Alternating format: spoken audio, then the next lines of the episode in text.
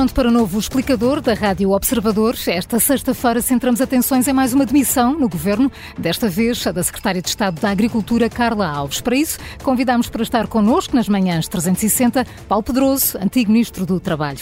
A moderação deste explicador é do Paulo Ferreira.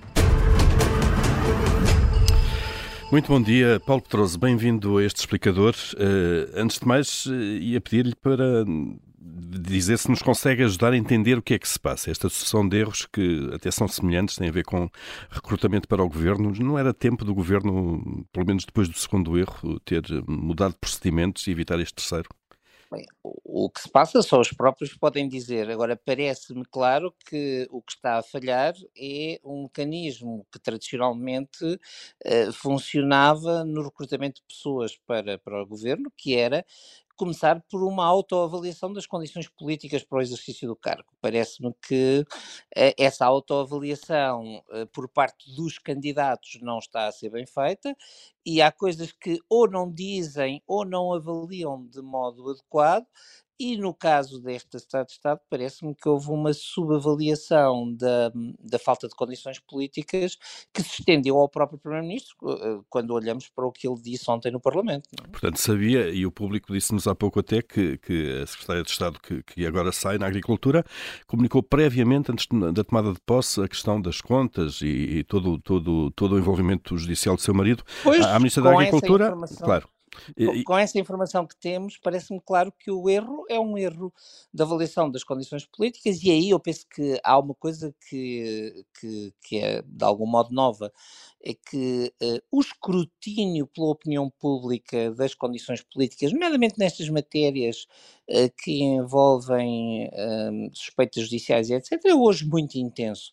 Uh, e um, eu julgo que a própria Estado de Estado, se olharmos para isto, uh, mais do que comunicar, provavelmente devia ter feito uma avaliação de que não tinha condições uh, políticas, mas claramente ela, a senhora Ministra, e a partir do momento em que soube o Primeiro-Ministro, avaliaram mal as repercussões. Hum. Evidentemente, hum. neste caso concreto, há um dado que, aliás, faz lembrar algo que aconteceu já há bastante tempo, quando Jorge Sampaio fez algo parecido a propósito de Armando Vara, uh, mas quer dizer, aqui é uh, que não é frequente, porque todo, todo o, o, exercício que o Primeiro-Ministro fez de defesa das condições políticas cai por terra quando o Presidente da República diz eh, duas frases uh, que, que, não deixavam outro, outra, outra alternativa ao governo. Uhum. E, e, e, chegando aqui, uh, o, que, o que é que se terá passado ou estará a passar, uh, e aí apelo ao seu, ao seu espírito observador, com António Costa e com o governo. Uh, parece que nestes nove meses, apesar da maioria absoluta, aqui há aqui um, um deitou-se à sombra da maioria absoluta e do sucesso eleitoral de alguma maneira. confiança. Eu penso que há um momento, uh, há, há, um momento que simbolizou esse excesso de confiança, que é a entrevista do Primeiro-Ministro à, à Visão. Uh, e, portanto, claramente, com um, digamos, com a perda de influência do Parlamento, que deriva da maioria absoluta, uh, com a noção que António Costa tem de que teve nas últimas eleições uma interlocução direta com o eleitorado uh, que lhe deu uma maioria absoluta quando a opinião publicada uh, não sugeria, digamos, não sugeria essa força. Eu creio que há da parte do Primeiro-Ministro uma subavaliação uh, da, do, digamos, do espaço crítico e, e há uma, uma autoconfiança em excesso que está a provocar este, este tipo de erros uh, e que, por outro lado, também não está um, a alimentar uma energia reformista por, por parte do governo.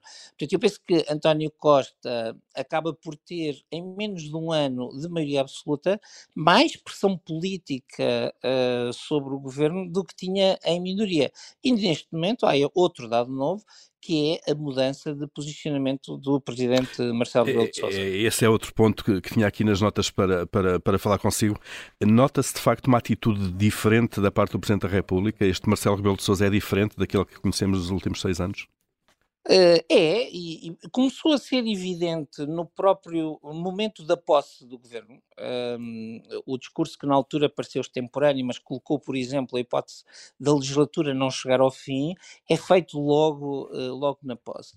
Uh, nos últimos meses, Marcelo tem tido intervenções que alguns até acharam que eram intervenções algo desorientadas ou até em alguns casos descabidas, mas que quando hoje olhamos e olhamos à luz, e parece-me que é o momento de mudança da mensagem da Novo, na mensagem da Novo, Marcelo Rebelo de Sousa de algum modo reencontra o seu papel em contexto de, de maioria absoluta, que é um papel de uh, quase tutor, uh, de orientador de tese académico do governo, no fundo, alguém que está aqui uh, com uma intenção, com, com, um mandato para procurar avaliar as condições e corrigir, e corrigir o percurso.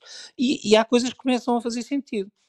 Uh, o, as condições políticas do governo, uh, de que uh, ele falava a propósito do mandato pessoal de António Costa no discurso de posse, por exemplo, aquele, aquele discurso à Ministra da Coesão sobre eu não lhe perdoarei um, uma má execução dos fundos agora transformado um, num discurso geral sobre a necessidade do governo em 2023 fazer prova em relação aos fundos e, sobretudo, há a introdução de um novo fator, que é um fator de avaliação política, quando Marcelo Rebelo de Sousa diz que, em maioria absoluta, há uma série de coisas que não podem acontecer, incluindo, e esta expressão é uma expressão muito dura, a, a, descolagem da realidade. Aquilo que me parece que, que, vai acontecer nos próximos tempos é que o governo tem que conseguir focar-se uh, no, no desempenho e que ter, se quisermos chamar-lhe assim, mais humildade, hum, apercebendo-se de uma outra coisa. Em maioria absoluta, ninguém tem estímulos para cooperar com o governo. As maiorias absolutas são, são, são muito eh, solitárias. E eu acho hum. que o governo não avaliou bem isso no planeamento destes meses. É, ao contrário daquilo que aconteceu nos últimos anos com a chamada geringonça, em que a negociação uh, uh, e os equilíbrios eram, eram permanentes. Paulo Pedroso falou Exato. aqui dos próximos tempos e daquilo que o governo tem, tem, tem de facto que fazer, já vamos entrar um pouco nisso, mas em relação ainda a todos estes casos, nós temos ainda, hoje vamos ter o Ministro das Finanças, Fernando Medina, a ser ouvido no Parlamento, e temos este caso agora da Ministra da Agricultura que fez tal avaliação uh, errada em termos políticos sobre as condições uh, de exercício de funções da Secretária de Estado que estava a convidar, e isso já é assumido. Estes dois governantes uh, têm condições na, na, na, sua avaliação para continuar no governo uh, ou é melhor uh, basicamente fazer a limpeza já e para o governo então zerar contadores, digamos? Um, têm condições, embora estejamos a comparar casos que são completamente diferentes, pelo que sabemos. Ou seja, até hoje não há nenhuma evidência de que Fernando Menina tivesse qualquer informação sobre a indenização um, da, uh, da ex-secretária de Estado Alexandra Reis. Se nós quisermos fazer um paralelo, o que podemos perguntar à Ministra da Agricultura é se não entende que deve extrair o mesmo tipo de conclusões políticas que extraiu Pedro Nuno Santos quando se tornou público que uh, se sabia, que ele sabia e que tinha feito uma, uma avaliação errada no caso da imunização. E, portanto, eu penso que em relação à Ministra da Agricultura há uma pergunta de, um, de responsabilidade política, que é eh, de quem não percebeu que a Estado de Estado, uma Estado de Estado que no fundo só consegue ficar uh, 26 horas ou 25 em, em, em, funções a propósito de algo que a tinha informado, eu acho que há aqui uma ilações políticas a tirar, Uh, e, e um, não direi que não tem condições para governar, mas direi uh, que uh, é, é, um pouco surpreendente que alguém com este nível de responsabilidade pense que se pode por simplesmente dizer sim, eu sabia e isso não extrai, digamos, não tem nenhuma, nenhuma consequência. Paulo Pedroso, permita-me, em relação à Ministra da, da, Agricultura, presumo que, com esse raciocínio o Paulo Pedroso entende que de facto a Ministra da Agricultura deve sair eu, eh, se estivesse no papel dela e tendo eh, inclusive o, precedente a propósito da avaliação política que Pedro Nuno Santos fez, extrairia essa consequência. Uh, creio que um, a, a, a, partir do momento em que um, antes do convite a ministra sabia, uh, se não há condições políticas, há um erro de avaliação política que a envolve. E é melhor que isso aconteça já do que deixar... do meu ponto de vista, do meu ponto de vista repare, uh, o governo tem que estar em condições de se concentrar no seu, no seu desempenho e o primeiro-ministro tem que digamos, tem que se libertar, uh, agora sim, podemos usar a expressão dos casos e casinhos, e portanto é, o, o, o, o, governo tem que ter uh, os ministros uh, libertos deste, deste tipo de pressão. Uhum. Um, Ia falar de a Fernando minha Medina. convicção é que seria melhor para o governo que a Ministra da Agricultura saísse, embora, evidentemente, essa avaliação não é que uma avaliação definitiva, ou seja, ela não fez nada que nós possamos dizer, não tem nenhuma, não tem nenhuma condição para exercer o cargo. Tem. Acho é que no atual contexto uh, acaba por uh, ser um sinal de fragilização do governo na perspectiva daquilo que neste momento os portugueses desconfiam, que é que uh, os titulares do governo não avaliam bem as condições para, para o exercício de funções. Uh, ia falar também de Fernando Medina. Uh, Quanto a Fernando Medina, eu penso que a circunstância é completamente diferente, uh, porque ninguém mostrou nenhuma evidência de que Fernando Medina soubesse e, portanto, não há nenhuma razão para desconfiar da sua palavra.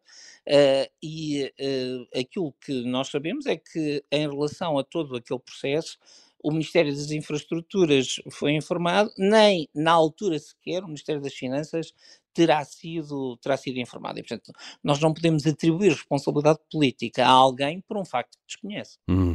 Um, olhando para isto tudo, há um cerco a apertar-se de alguma forma em torno de António Costa, mesmo dentro do PS, a saída de Pedro Nuno Santos do Secretariado Nacional pode indiciar de facto que ele quer ficar eh, de mãos livres, digamos, para, para, eh, para começar a disputar prazo a liderança, António Costa? Eu penso que uh, Pedro Nuno Santos claramente uh, quer agora, ele sim, usando a sua expressão, quer fazer um reset. Uh, Parece-me que, que, Pedro Nuno Santos vai, procurar, vai fazer uma reflexão agora e procurar saber qual é o seu caminho, o, o, seu caminho próximo. Eu não usaria a expressão cerco, porque não creio que estejamos nesse, nesse nível. Há uma coisa que é clara, acabou o, o, o, consenso total em torno de António Costa. António Costa, desde que foi eleito secretário-geral do PS, foi aumentando o seu nível de consensualidade interno e até uh, à maioria absoluta uh, não teve nenhum nível de uh, discordância uh, exceto a pequena minoria que está reunida em torno de Daniel Adrião e que sempre existiu. Agora, aquilo que nós temos é, de dentro das pessoas que já apoiaram António Costa, o surgimento de vozes, eh, algumas abertas, como Alexandre Leitão, outras eh, que se ouve ainda sob a forma das, das fontes que não identificadas, e parece claro que o clima interno é, é, é menos, menos coeso. mas creio que isso é normal também ao fim de seis, sete anos de, de governo. Uma das coisas que julgo que António Costa tem que introduzir no seu raciocínio é que, uh, ao fim de seis anos de governo, uh, não pode ter a expectativa de um eleitorado indulgente. Um, uh, um, o nível de exigência não parará de subir. Eh, e creio que um dos erros fundadores deste governo foi que António Costa, a seguir à maioria absoluta, achou que não iria aumentar o nível de escrutínio e exigência face ao governo e o modo como ele se rodeia de pessoas em quem tem confiança pessoal e até sobre as quais, em muitas delas, tem ascendência pessoal sobre elas, não lhe permitiu ter no governo contrapesos que tradicionalmente existem nos governos, uh, ministros muito experientes, este governo não tem ninguém como Augusto Santos Silva, como José António Oliveira da Silva, eh, não tem eh, ministros que tenham uma voz eh, própria e autónoma. Na prática, o ministro com voz própria e autónoma mais forte que tinha era Pedro Nuno Santos, que acaba, que acaba de sair. E, portanto, eu penso que no planeamento para o resto da legislatura, António Costa tem que pensar também nisto. Um governo de uh, pessoas em quem ele tem total uh, confiança, não tem uh, vozes suficientemente autónomas também para o proteger. Daí que, sempre que aparece uma polémica, acaba por repercutir-se diretamente sobre ele. Ou seja, acha que devia haver pessoas dentro do governo que soubessem e pudessem dizer não a António Costa? Sem dúvida, e penso que isso é muito importante nos governos e mais importante num governo de maioria absoluta. E quando nós olhamos para trás, nós vemos que Cavaco Silva, Durão Barroso, António Guterres, todos se, um, se rodearam uh, de equipas mistas, com jovens, com dinamismo, com energia, mas também eh, digamos, com densidade, com percurso, com história. Pense em Eurico de Melo, em Álvaro Barreto, ou em Almeida Santos, uh, ou em Augusto Santos Silva. Não há ninguém neste governo com esse perfil. Uhum. Uh, vê, uh, quase a terminar, Paulo Petroso, vê que haja energia, vontade uh, e contexto para António Costa dar essa volta, ter a solptasa para cumprir o resto da legislatura?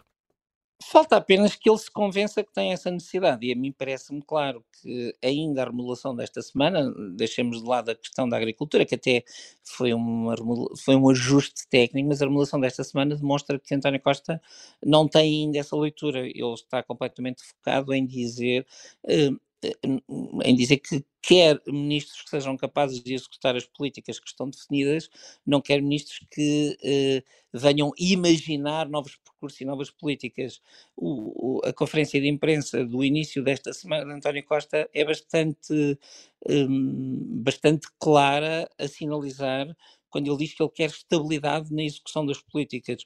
Uhum. Ora, o governo precisa de gestão das políticas, mas precisa também de quem permanentemente pense criticamente os percursos que estão a ser feitos. Eh, com tudo o que temos neste momento em cima da mesa, acredita que a legislatura vai chegar ao fim? Neste momento não sei. Eu penso que é, é, é, absolutamente surpreendente que, com maioria absoluta em menos de um ano, se tenha construído um cenário em que pode não chegar ao fim.